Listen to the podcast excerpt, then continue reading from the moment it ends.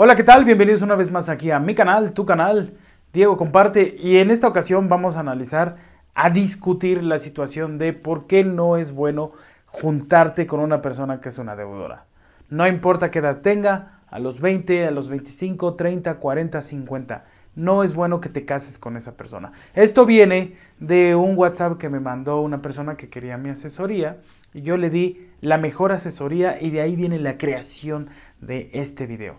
Entonces, te leo exactamente lo que me puso. Hola, te comento que mi futura esposa y yo decidimos juntarnos por fin antes de casarnos por el civil y por la iglesia. Desafortunadamente ella lleva dos años arrastrando una deuda con una tarjeta de crédito y solo cubría los mínimos. Esto me lo había ocultado, pero para no preocuparme. Ahora que estamos juntando los sueldos para coordinar la boda, se animó a contarme. El problema es que para pagar la deuda me tomaría de mi sueldo muchos meses pagarla, tal vez hasta años. Quería tramitar un crédito para pagar la deuda de mi futura esposa. Me gustaría saber que me dieras un consejo si mi esposa deja de pagar para que juntemos el dinero y pagar así nuestra boda, ¿qué consecuencias podría traer? Espero tu asesoría de antemano, muchas gracias. Y yo le contesté que mi mejor consejo a lo largo de este video es lo que te voy a explicar, es que no se casara, que no se casara. Sé que no tenía nada que ver exactamente, pero sí tiene mucha relación, porque va a desposar a una persona que no le va a traer muchos buenos beneficios. Tal vez los primeros años van a ser maravillosos porque el amor lo puede todo. Pero la realidad es que vivimos en un mundo material, no hablando de un mundo superficial y consumista, estoy hablando de un mundo material en el cual necesitas esto, esto es materia, necesitas este, comprar shampoo, todo eso, a eso me refiero en materia. Entonces, lo primero que teníamos que analizar es que una pareja debe de traer riqueza a la unión y al matrimonio. Es decir, deben traer activos. Un activo podría decir Sé, por ejemplo, que es un terreno, siempre sube de valor y en él puedes construir algo más. Un pasivo sería un auto, porque baja de valor y siempre tienes que estar gastando en su mantenimiento y en la gasolina.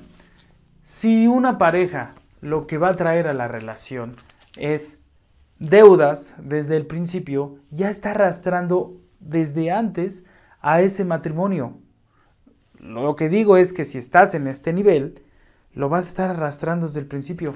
Y un matrimonio, que es la unidad básica de la sociedad, se supone para que es que salga adelante y tenga un beneficio. Y vuelvo a decir, un beneficio material, un beneficio material en el cual te alcance para poder satisfacer lo más básico de tu existencia. Y al final y al cabo, tener hijos y poder pagar de entrada el hospital donde vaya a tener tu, vayas a tener a tu hijo. Pero si desde el principio ya traes deudas y te embarazas y en 10, 11 o 9 meses van a tener un niño, aún van a estar arrastrando una deuda.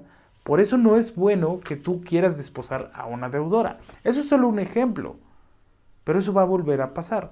Esto nos lleva al segundo. Ponle que son un matrimonio y no les interesa lo del dinero. Bueno, pues lo importante es que mínimo una persona venga en ceros. Es decir, que cuando tú y yo nos vayamos a juntar en sagrado matrimonio o, civil, tengamos el mismo grado de que aportemos la misma riqueza. No estoy hablando de que uno aporte 100 pesos y el otro 200. Estoy hablando de que cuando entran al matrimonio empiezan como en ceros.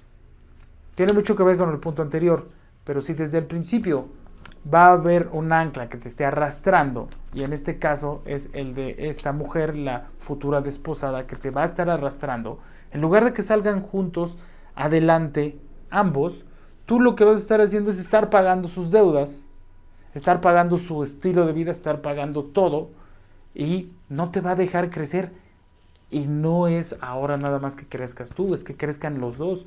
Y eso no se puede si ella va a traer muchas deudas a la relación.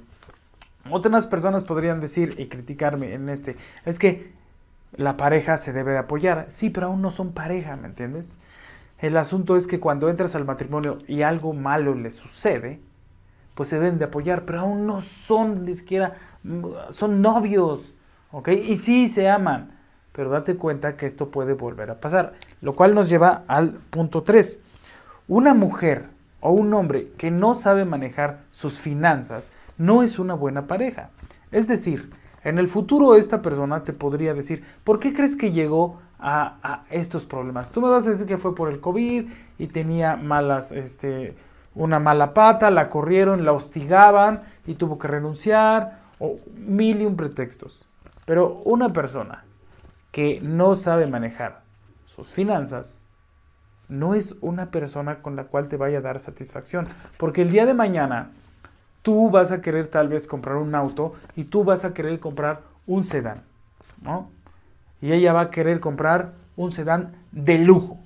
Entonces, oye, pero estamos bien con un sedán nada más. Pero ella dice, como, como nunca ha tenido la sensibilidad del manejo del dinero, te va a decir, no, pues yo quiero un sedán o yo quiero un auto de lujo. O te va a presionar para que algún día, si alguna vez sacan un departamento, la persona que por lo regular tiene la última palabra en escoger un departamento, una casa, un terreno, es la mujer.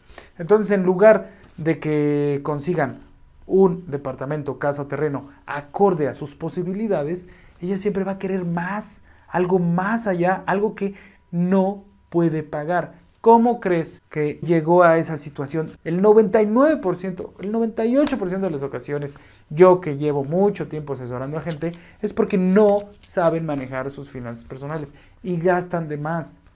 Es decir, si ganan 100 pesos, acaban gastando al mes 110. Y como tienen la tarjeta de crédito, pues pagan. Y el próximo mes ya van a ser otros 120. Pero ellos siguen ganando 100. ¿Entiendes? Entonces, una pareja que no sabe manejar sus finanzas personales nunca es buena opción. El asunto del 4 que te iba a compartir es, no hagas una boda si no tienes dinero. Esto pasa mucho y la otra vez estaba discutiendo algo similar. Que una cosa es que cuando te vayas a casar tengas gente que te quiera apoyar para hacer tu boda, lo cual yo he visto que pasa mucho, que se consiguen padrino de regalos, padrino de, vino, padrino de salón, padrino... Sin importar, yo repruebo este tipo de actividades porque creo que si te vas a casar te debería alcanzar.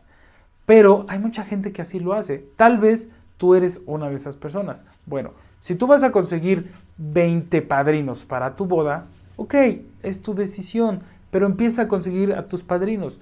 No estés ahorita pensando en de dónde voy a sacar el dinero que tu esposa deje de pagar sus deudas o que tú saques un crédito, porque si no tienen la posibilidad de pagar algo, no lo hagas. Es decir, si tú no tienes la posibilidad de comprarte un reloj, no lo compres, no te endrogues con el reloj. Que si tienes una tarjeta de crédito, te compres un reloj a 60 meses, no te lo compres porque si no tienes la capacidad de pago, eventualmente vas a dejar de pagarlo en el mes 20, en el mes 30, en el mes 40. Porque como ya acabamos de ver, si siempre están tus finanzas apretadas, de repente puede caer un virus y hacer que pierdas el trabajo y tus fuentes. La vida es impredecible, ya lo sabemos. Pero aquí lo importante es que tú siempre debes de tener un buen colchón cada quincena para que puedas ahorrar o invertir en CETES para que el dinero no vaya perdiendo su valor gracias a la inflación. Pero si tú siempre estás en el mismo de tengo, gano 100 y siempre me gasto 99.99, o como te dije, gano 100 y me gasto 110, pues no está, estás mal. No hay que estar pensando en hacer una boda cuando no tienes dinero. ¿Me entiendes? O recurre a tu gran familia y consíguete 50 padrinos para organizar toda tu boda. Padrino de traje de novio, padrino de traje de novia. Eso significaría, aunque muchas personas les daría pena, que entonces sí tienes los recursos. No tienes el dinero, pero tienes los recursos que son el apoyo social y familiar que te va a apoyar en tu boda. Pero si no tienes dinero ahorita, no lo pagues. No, no te quieras casar. Y el último punto que es el que tal vez no le agradó mucho aquí a mi compañero es que no te cases con una persona que es una mentirosa. En serio te va a traer muchos problemas que te cases con alguien que es una mentirosa. ¿Por qué digo que es una mentirosa a pesar de que no conozco a tu futura esposa? Te dijo que no te comentó sobre las deudas para no preocuparte. Estoy seguro que llevas mínimo más de un año de novio con tu futura esposa. En un año nunca salió ese tema. De todas las veces que fueron a cumpleaños, bautizos, bodas, al cine, que se quedaron viendo Netflix en casa. Nunca salió el tema de que estaba pagando solo los mínimos y el banco la tenía aquí súper apretada. Eso es una mentira. No era que no te dijera porque no te quería preocupar. No te decía porque te quería tener bien amarrado hasta el momento de que ya supiera que tú la ibas a apoyar para que tú pagaras sus deudas. Tal vez no lo pensó de forma maquiavélica, pero en algún dado momento dijo, no tiene sentido que le diga, porque si le digo ahorita, no me va a querer apoyar, pero si le digo más en el futuro, que estemos más enamorados, pues ya le cuento. Es decir, no lo hizo a propósito, pero la gente irresponsable siempre le pasan cosas así. Es que no lo hice a propósito, es que no lo planeamos, es que te puse el cuerno porque sucedió. ¿Sí me entienden? A la gente así siempre le suceden cosas y nunca es su culpa. Eso de que no está bien que te cases con una persona mentirosa. Y principalmente una persona mentirosa en el dinero, híjole, es, una cosa es que te mientan cuando te pregunten, oye, ¿cómo me veo? Y ella te conteste o tú le contestes, ay, te ves bien, aunque eres una persona panzona y, que a lo mejor no te peinaste o no procuras tu belleza, pero ella te ama. Esa es una mentira blanca porque esa persona te ama. Pero que no te, que, que te mienta en algo así, híjole, no te cases. Si te casas, te vas a acabar divorciando. ¿Ok? Dale like, compártelo. Yo soy Diego, comparte. Y recuerden, te deseo el día de hoy la felicidad que te mereces.